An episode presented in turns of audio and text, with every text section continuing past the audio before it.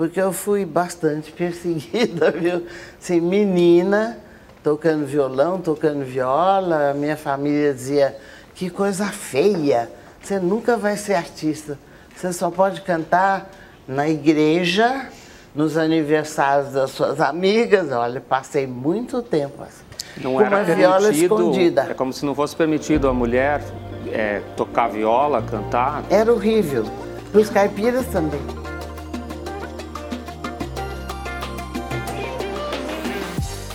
E aí pessoal, tudo bem? Aqui é a Sati e esse é o Dobras, um podcast sobre complicações.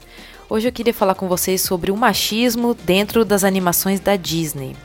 É, os desenhos da Disney eles são uma memória afetiva muito importante para mim.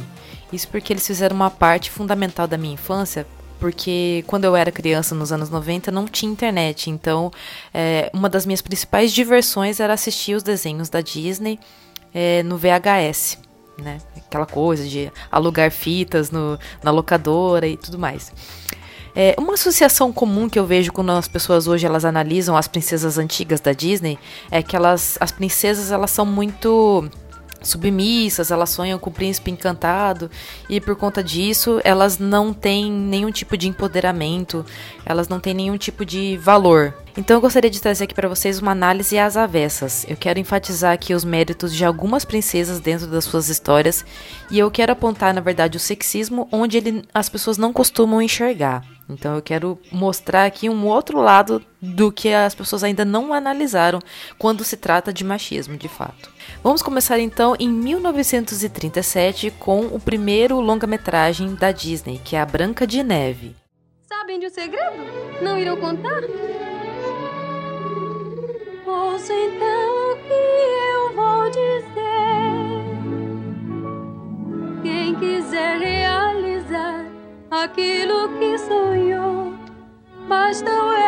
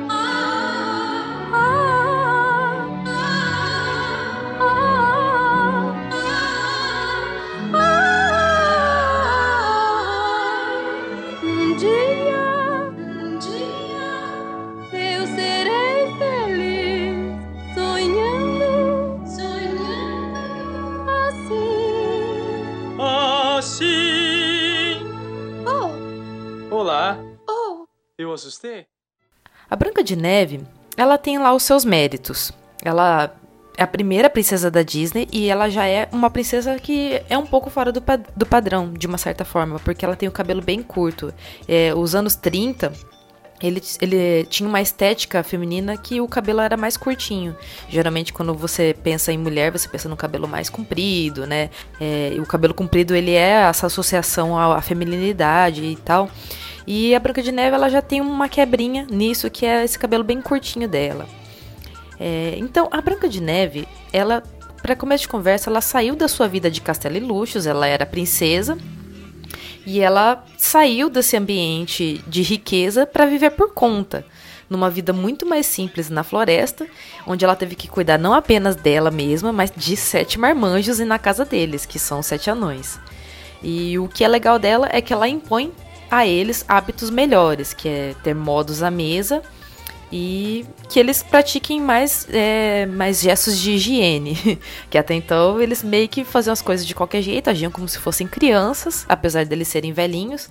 Ela vai lá e mostra a importância de você não comer de qualquer jeito, se- de você ser, ser um pouco mais asseado, de você se limpar. E ela faz isso de uma maneira bastante categórica, ela não dá margem para discussão.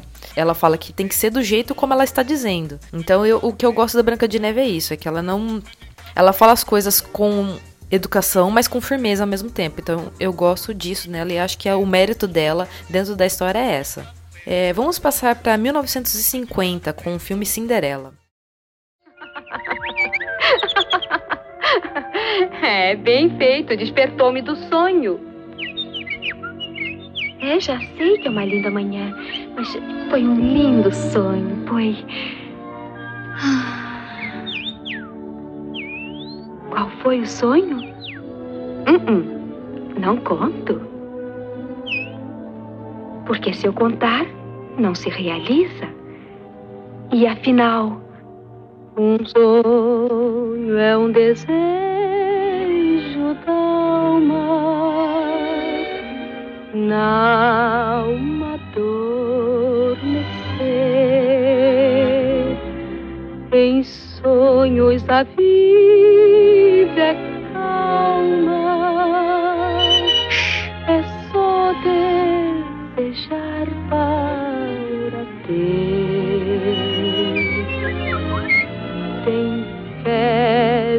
fé no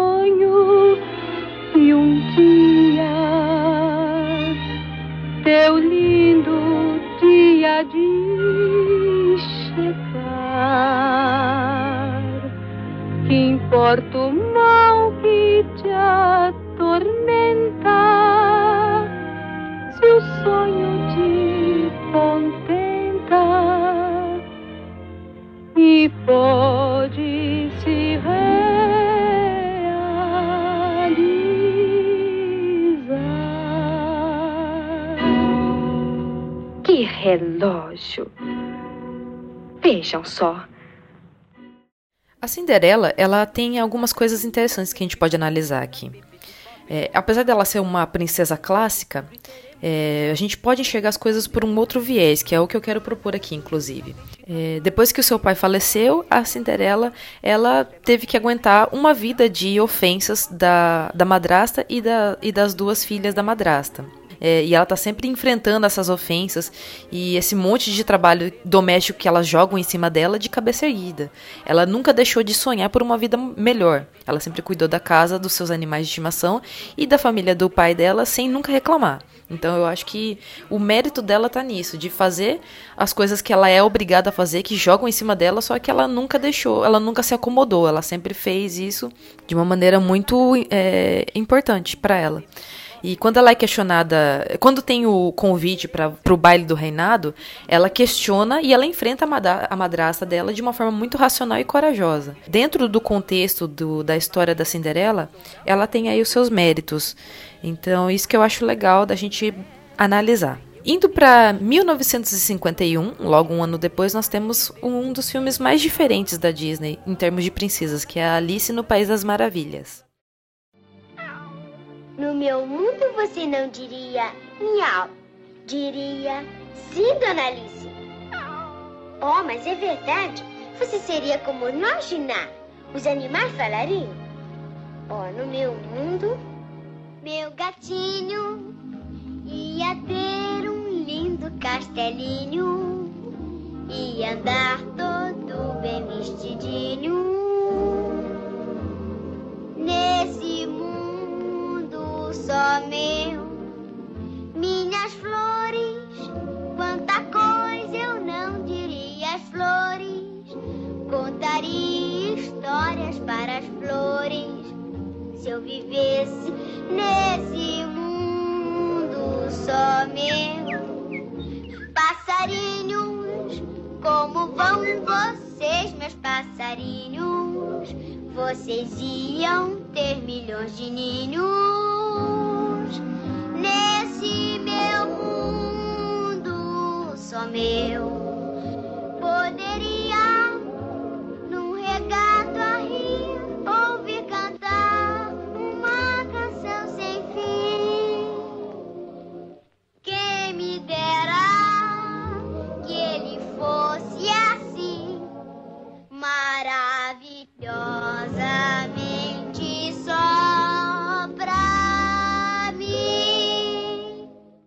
A Alice, ela questiona o mundo real e os valores da sua época.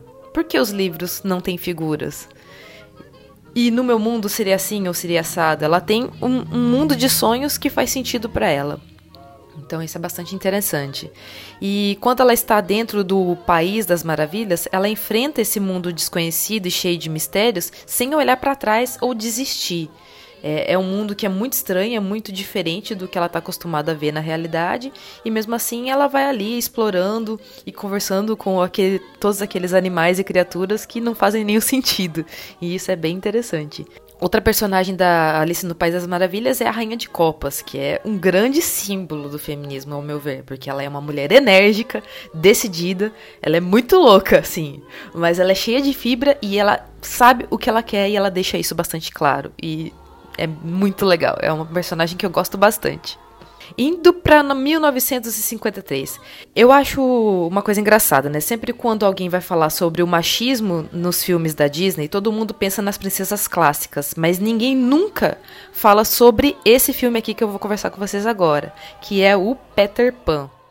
Yo-ho, yo-ho, yo-ho, yo-ho, yo-ho, que bom a vida no mar, com nobre valente ladrão.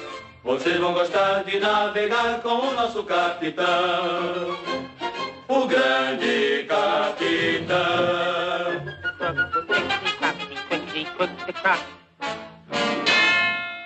Eu sendo capitão bem sei o que é um pirata bom. A tatuagem é uma lei pra ser pirata bom e cada um tem que assinar pra vida de piratear. Quem não quiser pode saltar da prancha para o mar. Escolha um sim ou não, yo-ho, yo-ho, yo-ho, yo-ho, yo-ho. Vivam a vida no mar, a vida que vão adorar. A pirataria, pelejar, pirateando sem parar. Quem quer seguir então o grande capitão?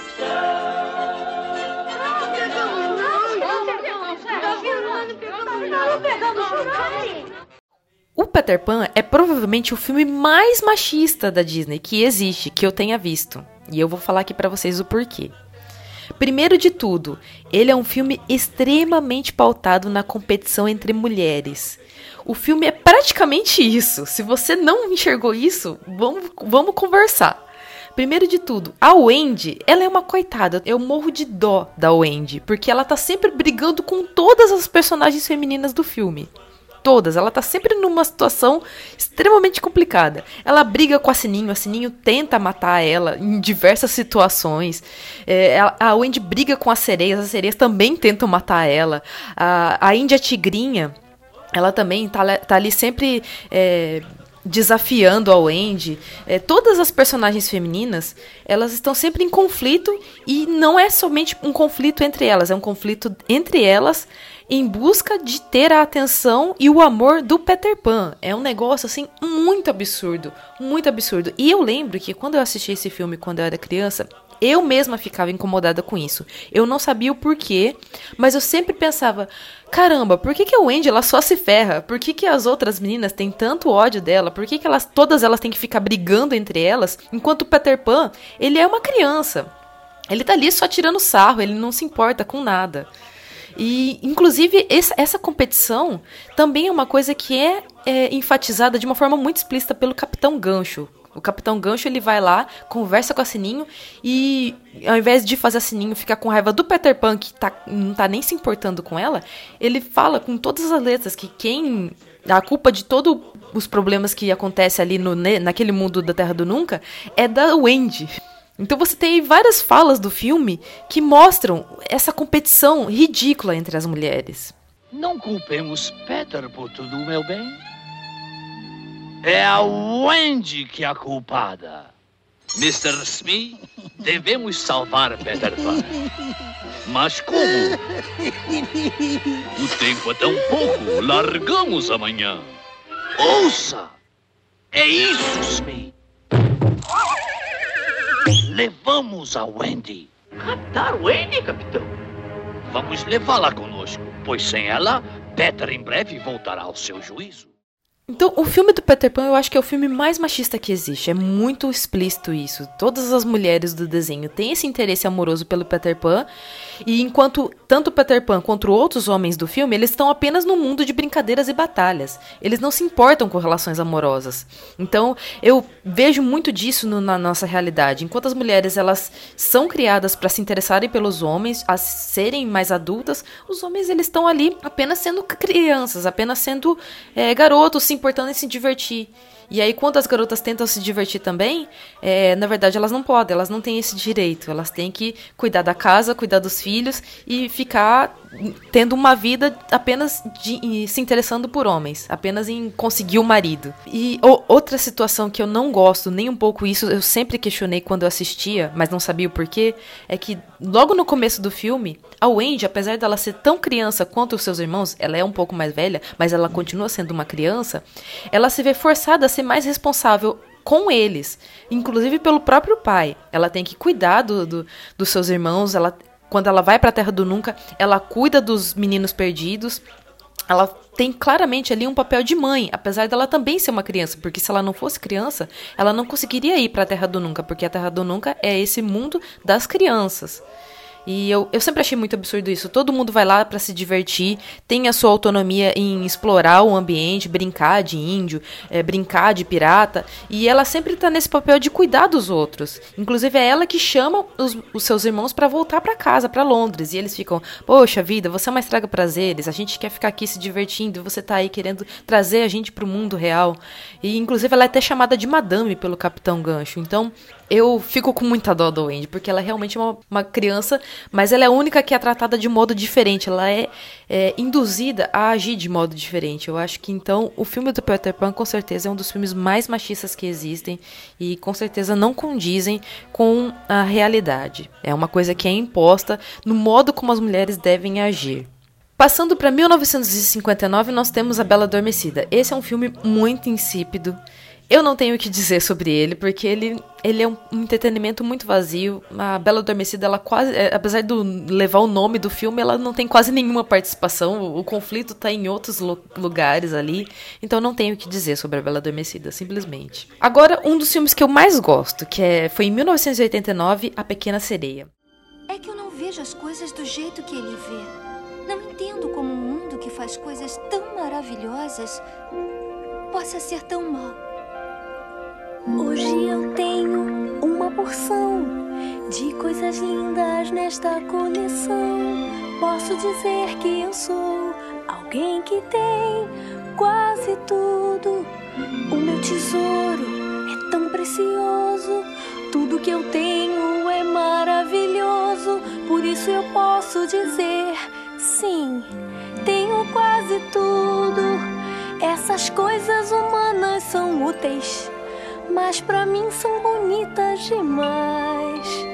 Para o povo do mar são inúteis, mas para mim ainda é pouco. Quero mais.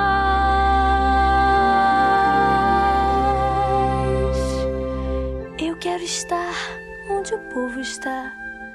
Eu quero ver um homem dançando e passeando em seus como eles chamam? Ah, pés. Com barbatanas não se vai longe. Tem que ter pernas para ir andando ou para passear lá na. Como é que eles chamam? Rua. Durante a noite, durante o dia, lá eles andam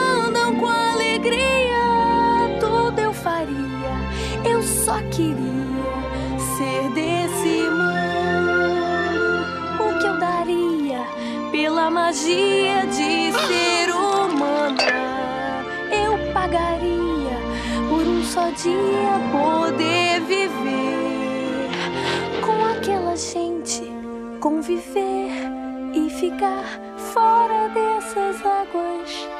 Eu desejo, eu almejo este prazer. Quero saber o que eles sabem. Fazer perguntas e ouvir respostas.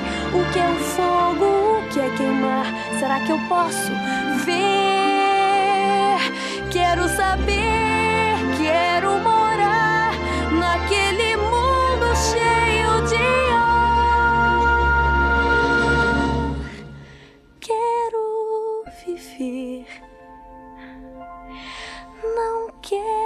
ser, mas deixe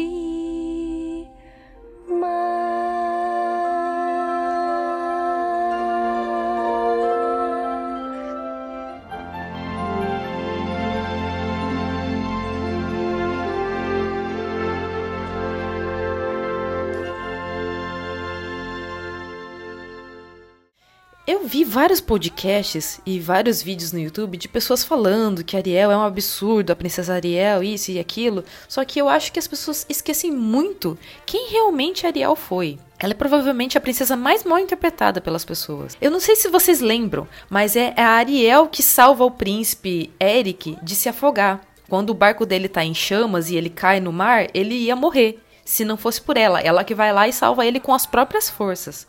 Então, só isso já mostra que ela é muito empoderada, muito certa de si. A Ariel, ela sonha em ser livre, ela quer fazer o seu próprio destino. Os seus sonhos não são voltados para se encontrar com um príncipe, ela sempre quis conhecer o mundo dos humanos. Ela sempre teve a coleção dela de, de coisas dos humanos.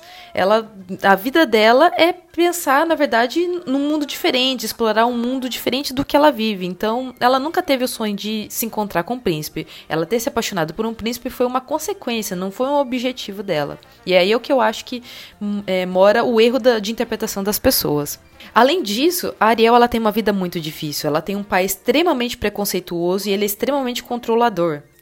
Ele é grosseiro, ele, ele, é rude com ela, ele age de uma forma extremamente violenta com ela o tempo todo, justamente porque ela não pensa como ele, ela tem o seu próprio tipo de pensamento, o seu próprio tipo de visão de mundo. E mesmo ele sendo extremamente violento com ela, é, quebrando todas as coisas dela e gritando com ela o tempo todo, ela enfrenta ele em diversas situações. Mesmo ele sendo extremamente controlador e severo com ela, isso não deixa ela deixar de perseguir os sonhos dela. E ela aposta todas as suas fichas para se aventurar no mundo da Terra, abrindo mão, inclusive, do, do bem que, ela, mais, é, que é mais precioso para ela, que é a sua própria voz. Então eu gosto muito da Ariel nesses, nesses sentidos todos. É que as pessoas achavam que ela estava procurando um príncipe, quando na verdade o que ela queria era um outro mundo diferente do que ela, o que ela já vivenciava. Infelizmente, um pouco do, pro fim do, do filme, é, é, acabou ficando uma competição entre ela e a Úrsula. E aí ela. Acho que ela acabou ficando um pouquinho mais. É, um pouco mais apagadinha do que no começo, que ela um era um pouco mais autônoma, mas enfim, eu acho que mesmo assim não tira o mérito da Ariel. Eu gosto bastante dela como princesa da Disney, ela é bastante empoderada sim. Em 1991 nós temos A Bela e a Fera. Ora, imagina! Me pediu para casar com ele. Eu, esposa daquele grosseiro burro.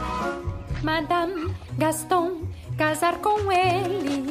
Madame Gaston, mas que horror. Jamais serei esposa dele. Eu quero mais que a vida do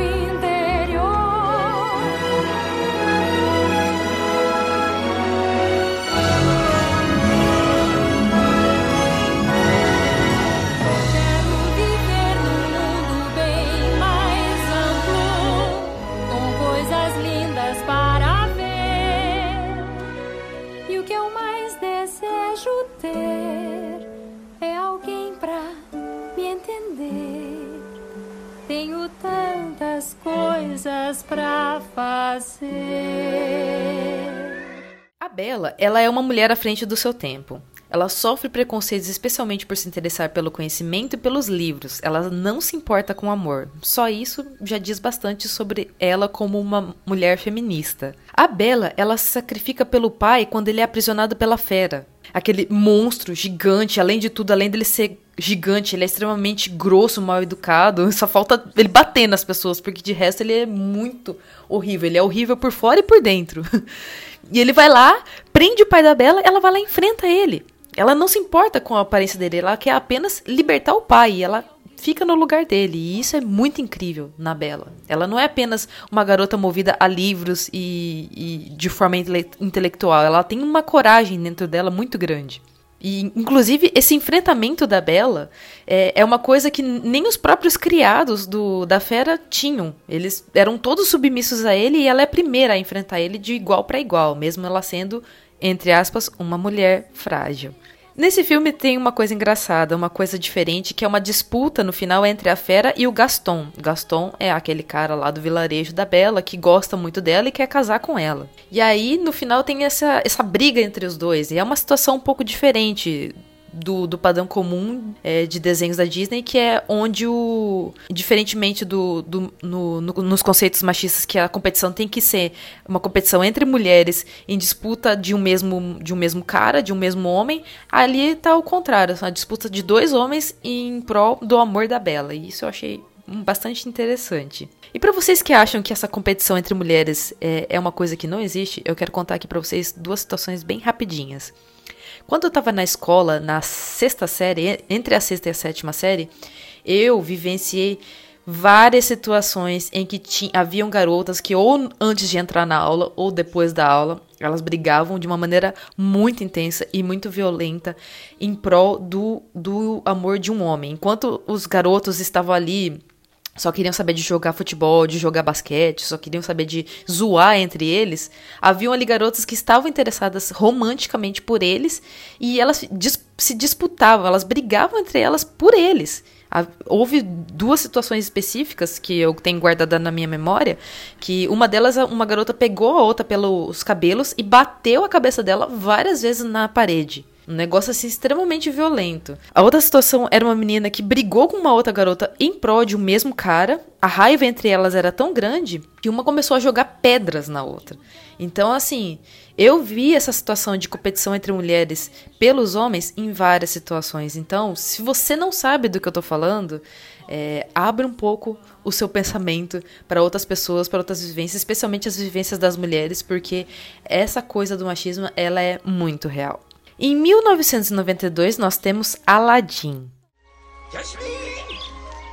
Jasmine! Jasmine! Mas que coisa, Rajal! Oh, então foi por isso que o príncipe Ahmed ficou furioso. Ah, papai. Rajá só estava brincando com ele, não é, Rajá? Você só estava brincando com aquele super arrumadinho e arrogante príncipe Ahmed, não é? Querida, você tem que parar de rejeitar todos os pretendentes que aparecem. A lei diz que você deve, deve se casar, casar com o príncipe, príncipe no seu próximo aniversário. A lei está errada. Mas só lhe restam mais três dias. Papai, eu detesto ser forçada nisso. Se eu me casar, quero que seja por amor. Jasmine, não, não é só esta lei, não. Mas eu, eu não vou durar para sempre. Bem, eu só queria saber que teria alguém cuidando de você, mantendo você. Por favor, procure entender.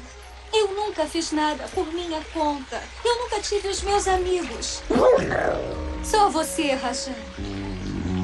Eu nunca fui além dos muros do palácio. Mas, Jasmine, você é uma princesa. Então talvez eu não queira ser mais princesa. Uh, eu. Ah, que Allah permita que você tenha filhas. Hum? A única personagem feminina do Aladdin é a Jasmine. É, é, um pouco triste isso, né? Mas ela é uma personagem bastante interessante. Apesar dela ser princesa, ter todos os privilégios, todas as mamatas da riqueza do palácio dela e do sultão, que é o pai dela, ela questiona esse mundo de realeza e do patriarcado. Ela dispensa todos os pretendentes para ela se tornar rainha e o pretendente dela se tornar rei. E ela não vê sentido nessa vida de privilégios e de riquezas. Além de tudo, a Jasmine ela é extremamente inteligente. Ela não é convencida a ficar com, com, com os homens apenas pelos, pelos seus status ou pelas suas visões de vida rasas. Ela quer alguém com consistência, ela quer coerência na vida dela, ela quer liberdade, ela quer uma legitimidade de pensamento. Então, quando a, quando a Jasmine foge do palácio, ela sai escondida, ela demonstra muita coragem e muita humildade, porque ela abre mão de toda aquela realeza, de todos aqueles privilégios para conhecer o mundo como ele realmente é. Inclusive, ela é confundida como mendiga, porque ela simplesmente ela quer conhecer o mundo e da maneira como ela estava se vestindo, ela parecia realmente um morador de rua.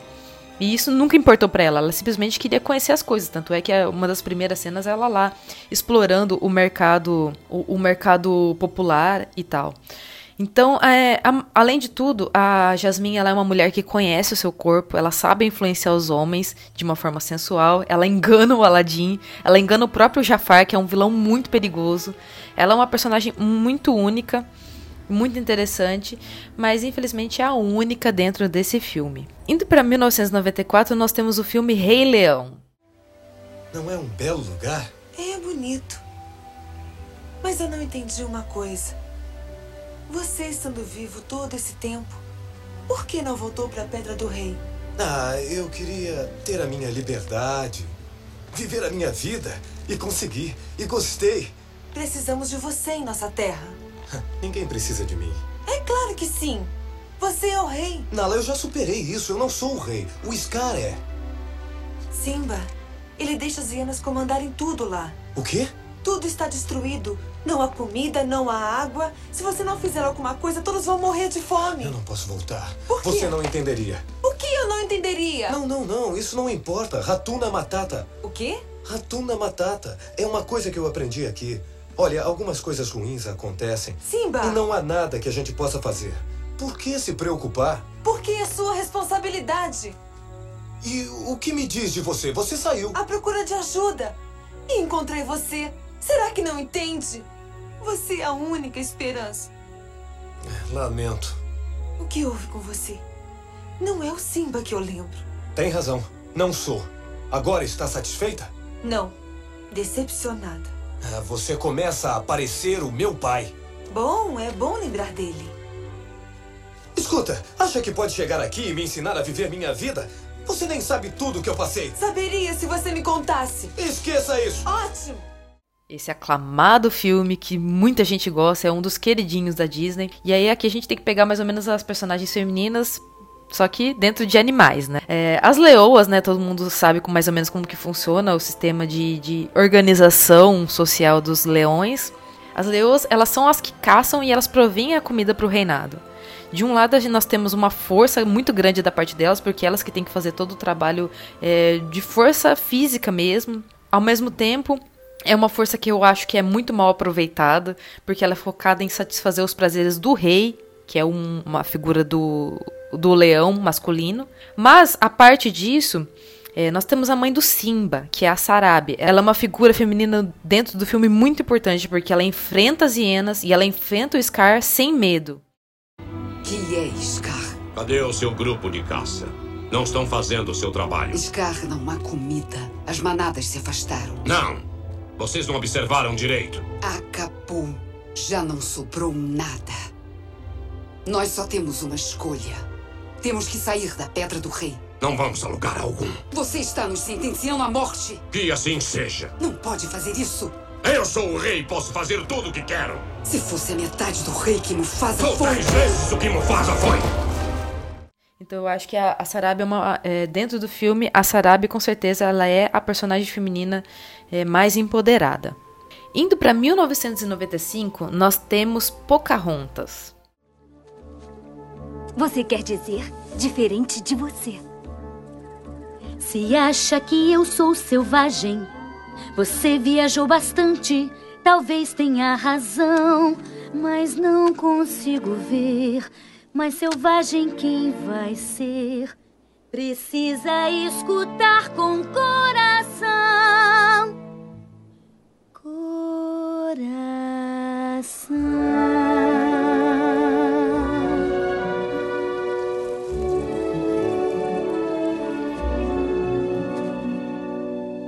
pensa que esta terra lhe pertence, Você tem muito ainda o que aprender, pois cada planta, pedra ou criatura está viva e tem alma, é um ser. Crê que só gente é seu semelhante e que os outros não têm o seu valor. Mas se seguir pegadas de um estranho, mil surpresas vai achar ao seu redor. Já ouviu o lobo uivando para a lua azul? Será que já viu um lince sorrir? É capaz de ouvir as vozes da montanha e com as cores do vento colorir. E com as cores do vento colorir.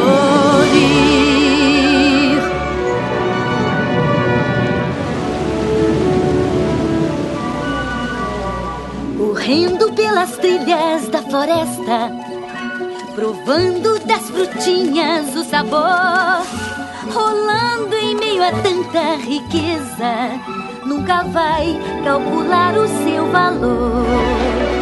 A lua, o sol e o rio são meus parentes. A garça e a lontra são iguais a mim. Nós somos tão ligados uns aos outros neste arco, neste círculo sem fim. A árvore aonde irá? Se você a cortar, nunca saberá. Não vai mais o lobo uivar para a lua azul. Já não importa mais a nossa cor. Vamos cantar com as belas vozes da montanha e com as cores do vento colorir. Você só vai conseguir desta terra usufruir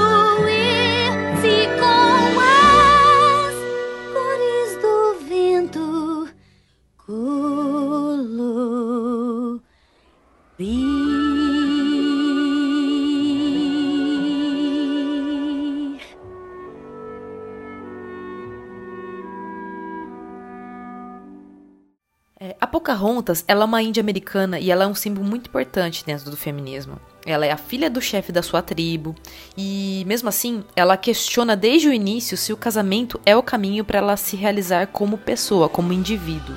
A Pocahontas, ela sabe o que é um espírito livre e ela sabe que se ela se casasse, o- é, essa situação ia aprisionar ela em diversos sentidos, tanto físicos quanto psicológicos. Ela tem um grande comprometi- comprometimento com a sua própria cultura, com a sua terra, e ela não quer agradar outras pessoas ou falar coisas apenas para agradar os outros, e isso é bastante interessante dela. Quando ela se vê contrariada filosoficamente pela visão de mundo agressiva e predatória dos exploradores ingleses como John Smith, ela não pensa duas vezes em descartar ele. Mesmo que ele seja lindo, maravilhoso, aquela figura padrão do homem branco, loiro, de olho azul, ela não pensa duas vezes em descartar ele. Aposto que ele se vê muito atraído por ela, e aí ele tem que gastar uma grande energia tanto física quanto psicológica, para ouvir o que a Pocahontas tem a dizer e mudar os seus próprios julgamentos de mundo e, e tentar entender m- melhor as coisas dentro do- da perspectiva da Pocahontas. E isso é muito importante para mulheres como a gente. A Pocahontas ela é um espírito livre, como eu já havia dito. E ela é incapaz de seguir regras. Tudo que ela faz é o que ela sente ser correto. E ela vai até as últimas consequências das suas decisões. Ela não pensa duas vezes. E isso é muito legal. E dentro dessa construção da própria Pocahontas, nós temos a vovó Willow, que é aquela figura da avó dela, que eles não explicam muito bem se é, é realmente o espírito da avó dela ou se é o espírito da floresta incorporado dentro daquela árvore. Mas o fato é que a vovó Willow ela é um símbolo raro, mas muito bem-vindo de sabedoria idosa. Isso é uma- um aspecto pouco explorado nos filmes ocidentais, né? É, então ela tem essa sabedoria é, anciã e ela é fundamental na composição da confiança interna da Pocahontas. Tanto na composição da importância da cultura indígena, quanto da preservação da natureza no espírito da índia americana que é a Pocahontas. Mas, vovó Willow, qual é o meu caminho? Como é que eu vou encontrá-lo? Sua mãe me fez essa mesma pergunta. Ela fez? E o que disse a ela? Eu disse que escutasse. Em volta de você há espíritos, criança. Eles vivem na terra, na água, no céu. Se os ouvir, vão mostrar o caminho. Eu ouço o vento. É? E o que ele está dizendo? Eu não entendo.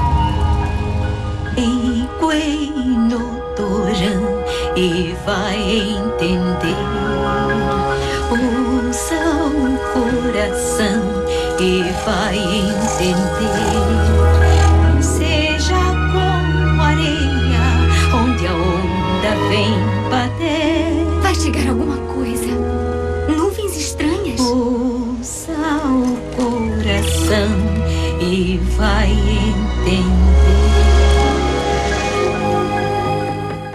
Então, a, a Pocahontas, ela não tem apenas todo esse espírito único, somente dela, mas ela também ela consegue essa conquista que é impedir a guerra entre a sua tribo e os ingleses. E ela faz isso sem armas, ela faz isso através da sua inteligência e da sua bondade. Ela prova que a paz e a empatia são mais importantes do que as armas e a violência.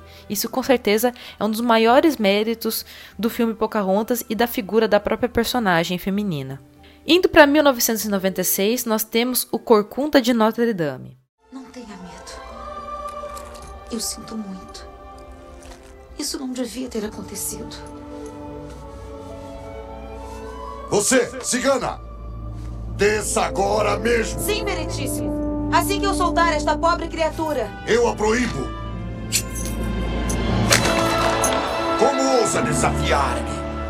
Maltrata este pobre rapaz como maltrata o meu povo! Fala de justiça e é cruel com os que mais precisam de sua ajuda! Silêncio! Justiça! Cigana, guarde minhas palavras! Vai pagar por esta insolência! Então parece que coroamos o tolo errado. O único tolo que vejo aqui é você! Capitão Febo, prenda!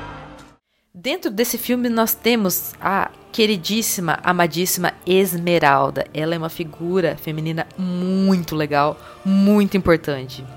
Apesar do título Corcunda de Notre Dame, a Esmeralda é o centro da trama, o que é muito interessante. Não sei se vocês já perceberam isso, mas ela é o centro onde tudo acontece, tudo dentro do, do enredo é por causa dela e com ela. Ela é uma dançarina, ela é feiticeira, ela é cigana, ela quebra todos os paradigmas dentro dessa história que acontece em 1482. É o fim da Idade Média e o início da Idade Moderna em Paris. A Esmeralda, ela questiona autoridades como Frollo. Ela menospreza os soldados como Febo e ela salva minorias como Quasímodo. É muito legal, é muito importante a figura da Esmeralda.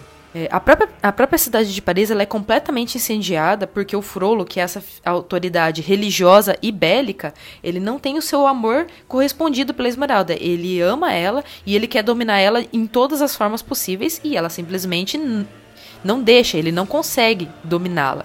Então ele chega até as últimas consequências. Ele causa essa guerra interna dentro do país, da França, somente por causa da Esmeralda. E dentro desse filme tem um simbolismo muito importante dentro da história do feminismo, que é a Esmeralda sendo quase queimada viva, com fogueira e tudo em, em volta dela. E essa coisa de uma mulher ser queimada viva é uma prática que era muito comum na época e até um pouco antes, durante a Idade Média inteira. É, mulheres elas eram queimadas por menos do que a Esmeralda fez. As mulheres elas eram taxadas como bruxas simplesmente porque elas não atendiam às expectativas dos homens, que eram mulheres, elas não elas tinham que ser sub, mulheres submissas, elas tinham que obedecer aos homens, é, elas não podiam fazer nada fora desse padrão. Elas exploravam ervas é, da natureza para até para ter a própria autonomia na questão do aborto, na questão de ter o próprio conhecimento do seu corpo, curar os doentes e por assim vai, ler livros, se informar e ter, e ter a sua, próprio, sua própria individualidade. Por menos que isso, elas eram queimadas. Então é bastante interessante esse aspecto que o Corcunda de Notre Dame traz. Indo para 1997, nós temos o filme Hércules. Posso saber seu nome? Megara. Meus amigos me chamam de Meg, isso se eu tivesse algum. Então, te deram um nome junto com esses peitorais ondulantes? é, é, é, meu. É, é... Você é sempre articulado assim? Hércules! É, é, meu nome é Hércules. Hércules? Acho que eu prefiro garotão. Tá bom. É, é, como, como, como se envolveu com o. O idiota de cascos? Ah, sabe como são os homens? Acham que não é assim e que cai fora sou toda sua. Esquece, o chifrudinho aí te explica depois. Valeu o esforço, H. Sabe mesmo agradar. Peraí! É, não quero uma carona? Acho que o Pangaré não gostou muito de mim. O Pégaso? Ah, não tem nada a ver. Ele ia adorar te dar uma. Au! Não esquenta, eu sou bem forte. Até já amarro minhas sandálias. Tchauzinho, garotão. Pelo herói que leva o nome desse filme e pelo vilão Hades, que tem uma grande presença de espírito, você pensa que é mu seria muito difícil ter uma mulher que se destacasse dentro da história do Hércules. Mas a Megara, ela não só supera todas as expectativas, como ela também é uma personagem extremamente cativante e única. A Megara, ela é brotada de uma desilusão amorosa. A personalidade dela é totalmente pautada na ironia cáustica. Ela faz brincadeiras de humor negro e ela é, tem um total desprezo pelas figuras dos heróis másculos como Hércules, o que é uma grande quebra de paradigma. A, a Megra, ela é assim uma personagem que, que eu sempre gostei. Quando esse filme saiu, e eu peguei ele inclusive no cinema, foi o primeiro filme que eu assisti no cinema, eu fiquei assim, sabe quando você tem um espírito renovado? A Megra é esse espírito feminino renovado, porque ela tem muita autonomia, ela é uma personagem muito diferente do que você está acostumado a ver e sempre foi uma personagem feminina da qual eu me identifiquei muito, justamente porque ela era irônica, ela tinha esse humor negro. E ela não se importava com os homens, ela totalmente, menosprezava eles, ela estava ali por outros aspectos, ela estava ali por ela mesma. Quando eu era criança, eu queria ser exatamente igual às outras pessoas. Queria ser mesquinho e desonesto?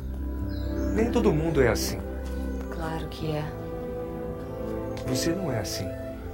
Como pode saber? Eu só sei que você é a pessoa mais incrível de tornozelos fracos que conheci. E o mais engraçado da Megra é que ela é tão autônoma, tão certa de si, que a, a própria personalidade forte dela faz com que o, o Hércules, que é aquele personagem másculo, forte, faz com que ele se apaixone por ela, e não o contrário. Então isso é uma reviravolta muito grande dentro dos raciocínios das histórias animadas. A Megara ela é tão importante para o Hércules, tão importante para ele, que ele abre mão da imortalidade dele como Deus para ficar com ela. É a única importância que vale para ele é estar com a Megara. Perto dela, o Hércules não é ninguém, a personalidade dele se murcha, ele se anula de uma certa forma. Porque ela tem essa autonomia é, muito natural, muito dela mesma e que o Hércules gosta, ele se importa e ele se apaixona. Indo para 1998, nós temos um filme que é costum costumeiramente símbolo do feminismo, que é Mulan.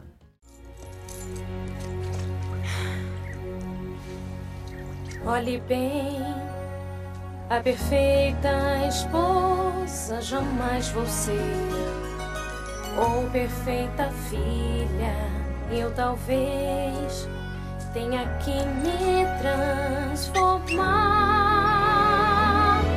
Vejo que, sendo só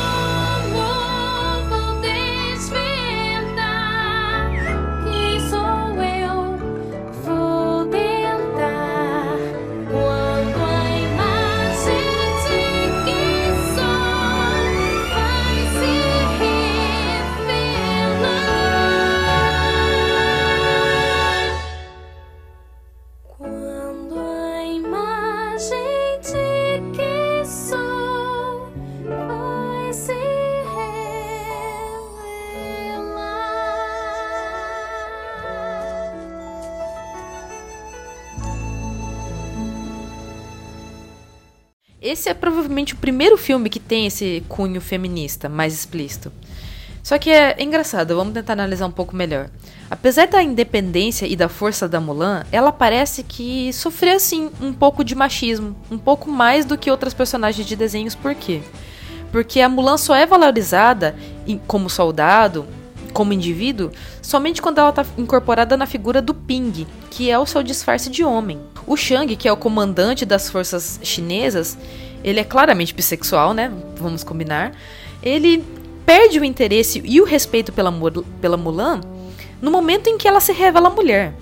O fato de, de ter o seu verdadeiro sexo revelado parece que apagou todos os feitos e conquistas da Mulan durante a guerra num piscar de olhos. E é engraçado, a, a superação do machismo na figura da Mulan aconteceu apenas somente quando o imperador, que não por acaso um homem, reconhece ela como guerreira e salvadora da China. Somente quando o próprio imperador vai lá e se curva diante da Mulan é que todas as outras pessoas, toda a população da China, todos os amigos dela e o próprio Shang se curvam logo depois. Então a gente tem que pensar sobre isso. Somente quando a figura, quando a maior autoridade de um país reconhece o valor daquela mulher, que daí as outras pessoas vão reconhecer também, precisa chegar a esse extremo para uma mulher ter o seu valor, é uma coisa a se pensar. Ao, ao mesmo tempo que a independência e a força da Mulan precisa chegar até isso, ela só era reconhecida enquanto ela era homem. Quando ela se revelou mulher, aí ela perdeu o seu valor, daí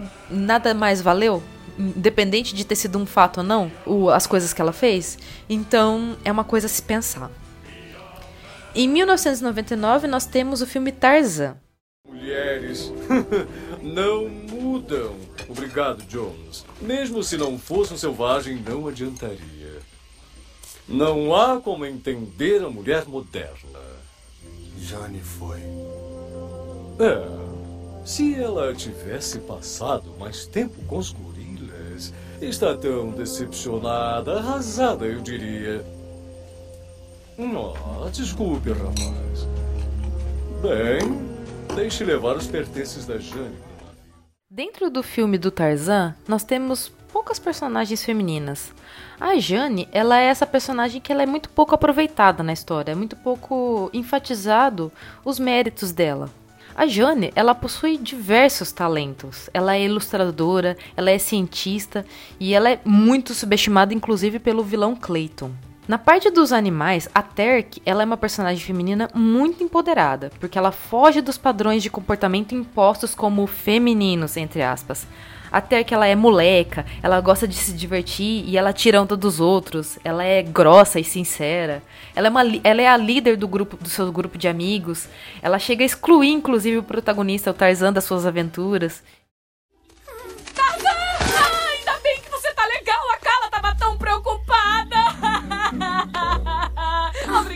Obrigada, por achar o Tarzan Kershak, você é um líder tão sábio, preocupado! Corre!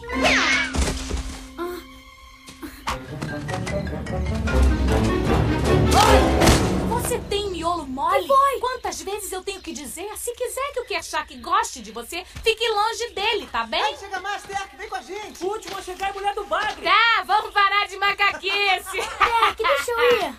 É, até daria se você alcançasse a gente, mas cada macaco no seu galho. Peraí, tô chegando! Peraí, pessoal! Então, até que é uma personagem que eu gosto bastante, assim, na figura feminina. O que, que as pessoas pensam que como deve ser o comportamento feminino? Que é, a menina tem que ser delicada, tem que ser cuidadosa, tem que ser pensar nos outros e tal, e até que é totalmente o contrário disso, né? Então, ela não é menos feminina por causa disso, é, é um, um outro tipo de, de comportamento, é um, um, outro tipo de figura, de personagem, e ela não, não é menos feminina por causa disso. Então, a gente tem que pensar nisso também. O que, que é ser um. O que, que é o feminino? O que, que é um comportamento feminino? Não tem regra pro comportamento feminino. Ah, porque aquela menina parece homem. Ah, menina homem. Ah, porque ela tem um comportamento muito masculino. Não existe isso. Isso tudo, isso tudo é uma coisa criada pelas pessoas e que não condiz com a realidade. Em 2001, estamos agora no século 21, nós temos Atlantis, o Reino Perdido. Escuta, Audrey, sem querer ofender, mas como uma adolescente é engenheira mecânica-chefe de uma expedição milionária? Quando meu pai se aposentou, eu assumi. Mas o engraçado é que ele sempre quis filhos homens, sabe? Um pra tocar a oficina mecânica e outro pra ser campeão de boxe. Mas ele teve a mim e a minha irmã. E a sua irmã faz o quê? Tem 24 vitórias por nocaute e vai disputar o Mundial. Pois é, e eu tô juntando mais economias pra abrir outra oficina com meu pai.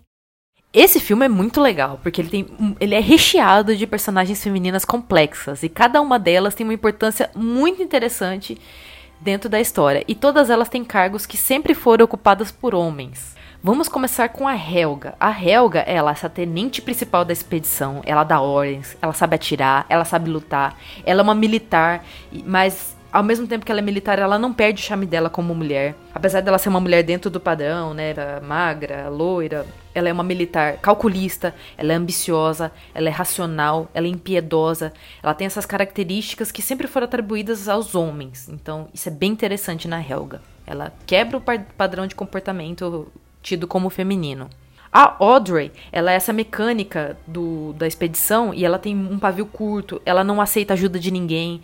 Ela, quando ela conta a sua história para o Milo, ela mostra que apesar de haver carreiras tradicionalmente masculinas, as mesmas podem ser ocupadas por mulheres em igual excelência, e isso é muito legal também. Por fim, nós temos Akida, que é a princesa de Atlântida e é a única sucessora do rei. Ela é a primeira princesa da Disney, de forma curiosa, que tem pele escura.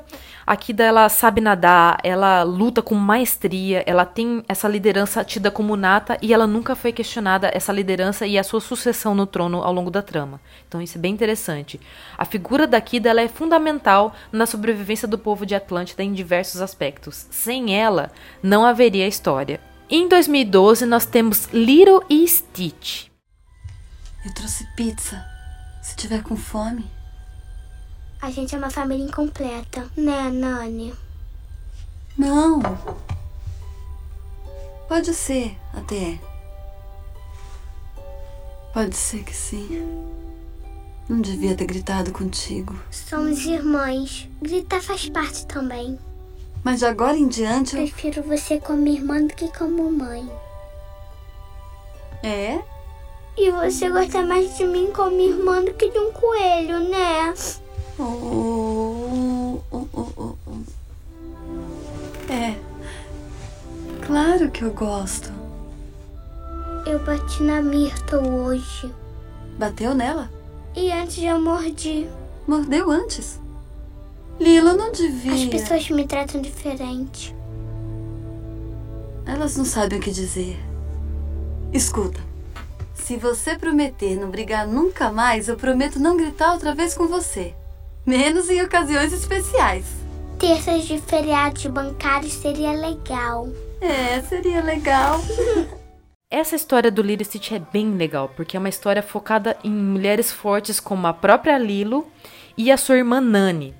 A Lilo, ela, ela, é essa garotinha de 6, 7 anos que é muito independente. Apesar dela ser uma criança, ela anda livremente pela sua cidade. Ela tem gostos e opiniões próprias à frente da sua idade. Ela tem um nível de maturidade e de consciência muito interessante, muito fora do, do padrão de comportamento das crianças, mas que me parece bastante legítimo dada a situação da qual ela está inserida. A Nani, que é a irmã da Lilo, ela é uma jovem adulta de 19 anos, ela acabou de sair da adolescência, Porém, ela tem que arcar uma, com uma grande responsabilidade que é cuidar da sua irmãzinha.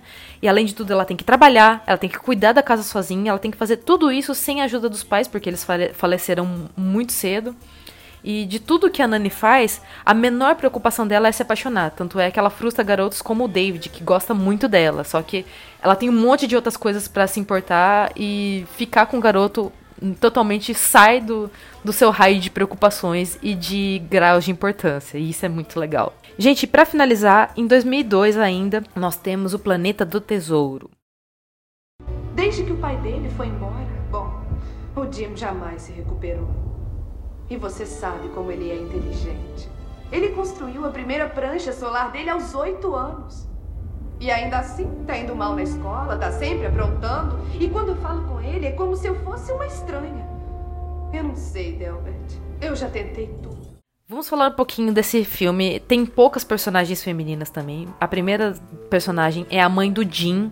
Ela é uma personagem feminina que tem pouca participação no filme, mas eu acho que ela alerta para alguns aspectos chaves que são importantes. A mãe do Jim, que é a Sarah, ela compõe esse tipo de mulher muito comum nos dias atuais, muito mais comum do que deveria ser, cujo marido abandona a família e ela se vê no difícil papel de ter que trabalhar, cuidar do filho e da casa, tudo totalmente sozinha. Ela, ela é uma figura cansada, ela é entregue ao serviço e às preocupações que o filho rebelde proporciona. Ela não tem espaço para preservar o seu próprio bem-estar e nem mesmo construir a sua independência emocional. Então, infelizmente, a Sarah é um, um, um, lado da mulher muito triste, mas que infelizmente é bastante comum. É, uma outra personagem, e essa sim é uma personagem bastante forte, é uma personagem feminina bastante forte, é a Capitã Amélia. Doutor, tagarelando fofocas sobre um mapa do tesouro na frente de tal tripulação demonstra um nível de incompetência total que eu poderia chamar de imbecil.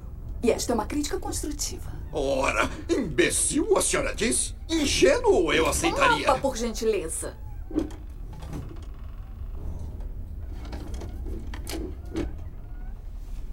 Pega aí. Hum, fascinante. Senhor Hawkins, no futuro dirija-se a mim como capitão ou senhora. Fui clara? Senhor Hawkins? Sim, senhora. Melhorou. Cavalheiros, nós devemos manter esse mapa trancado à chave. E doutor, outra vez, com o respeito que o senhor merece, trave essa língua de trapo. Capitão, eu lhe asseguro... Eu vou ser o mais monossilábica possível. Ah, não dou a menor importância a essa sua gentalha. Eles... Como descrevi a tripulação, eu disse uma boa hoje, Aaron, no café da manhã. Um ridículo bando de bisonhos babões, senhora. Viu só?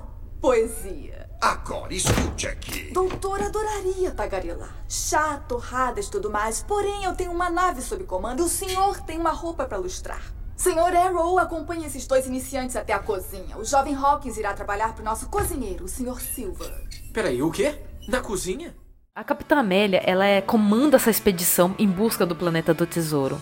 Ela não tem papas na língua, ela fala o que ela pensa, ela é curta, ela é grossa, ela é autoritária e ela é irônica, o que é mais engraçado. Então, além de tudo, a Amélia ela sabe lutar, ela atira, ela é racional, ela é perspicaz, ela tem um espírito de honra muito típico dos oficiais navais e que é muito intrínseco nela, é muito claro isso dentro dela. Então, o Planeta do Tesouro só tem essas duas mulheres como personagem. O resto é completamente composto por figuras masculinas. Mas apesar disso, o filme é bastante interessante, bastante legal. É um filme que sai do, do padrão de enfoque dos, do, dos filmes da Disney porque não tem a figura da princesa. É outra vibe, é outra é outro tipo de, de filme, mas é bem interessante. Gente, esse foi o podcast. Ele foi um pouco mais focado nessa questão da, das princesas da Disney, das mulheres do, dos, dos, filmes de animações da Disney. Eu cobri mais ou menos o início do, dos anos 30 até o ano 2000, começo dos anos 2000, porque eu acho que depois disso, pra mim, perdeu um pouco o, a magia, perdeu um pouco do da importância dos filmes. Para mim, os filmes mais recentes da Disney já não são tão legais, já não tem uma riqueza e uma construção e, e um amor de construir a história como os filmes mais antigos tinham, infelizmente. Tem os seus méritos na, figura, nas figuras femininas, mas ainda assim perde um pouquinho na questão das histórias, especialmente porque, para mim, a, a, a, maior importância dos filmes são nas histórias, não tanto no, na questão de filmes 3D, filmes 2D, é, rigor técnico e, e, tecnologia em animação, isso tudo nunca foi importante para mim. Para mim, o mais importante é a história e a construção dos personagens. Então é isso, espero que vocês tenham gostado. É, comentem o que vocês acharam, manda para mim um e-mail no dobraspodcast.gmail.com, diga o que vocês acharam. Nós também estamos no Twitter, se você quer receber algum, alguma notificação de novo episódio, segue a gente lá no Twitter. É, me sigam no Instagram também, eu posto lá todos os meus trabalhos profissionais e da minha pesquisa. É Sati Origami, S-A-T Origami, beleza? E é isso, gente. Muito obrigada por ouvir até aqui e até a próxima. Tchau!